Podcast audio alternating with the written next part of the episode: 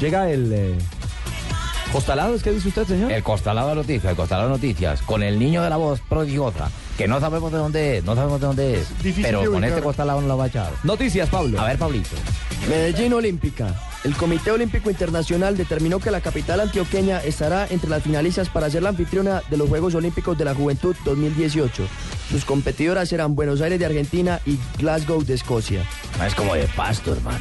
Lo que Jimmy se sabe hoy, a propósito del tema, es que todo está perfilado a que Glasgow es la ciudad con la que hay que pelear. Que Glasgow en Medellín Escocia Glasgow. es la que tiene también gran probabilidad junto a la propuesta también hecha por Medellín.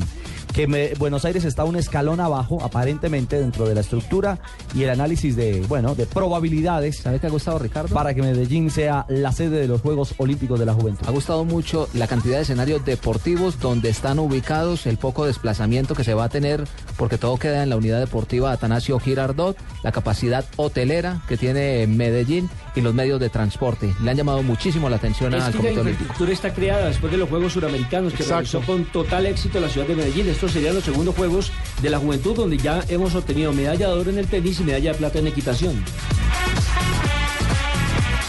Baloncesto colombiano. Esta noche se presentará la primera edición de la Liga DirecTV de Baloncesto Profesional Colombiano en la ciudad de Bogotá.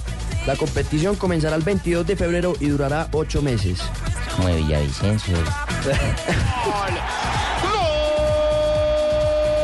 ¡Qué golazo el de la joya!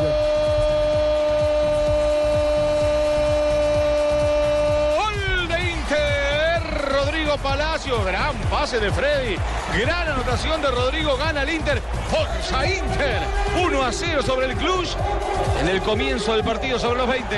Muy linda la contra, muy bien cebada por Guarín. Ahí la tenemos, la recuperación en el medio.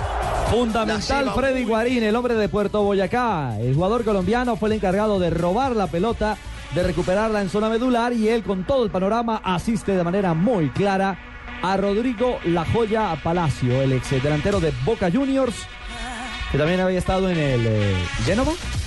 Sí, En claro. el Génova, sí. Antes de llegar al Su Inter. paso por Italia fue por el Genova.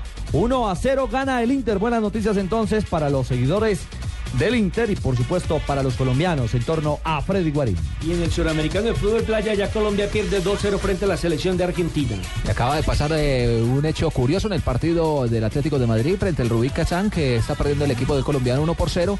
Salió a un costado Rondón, el jugador es venezolano. Llegó al banco donde estaba Diego Simeone y Simeone lo aló de la camiseta.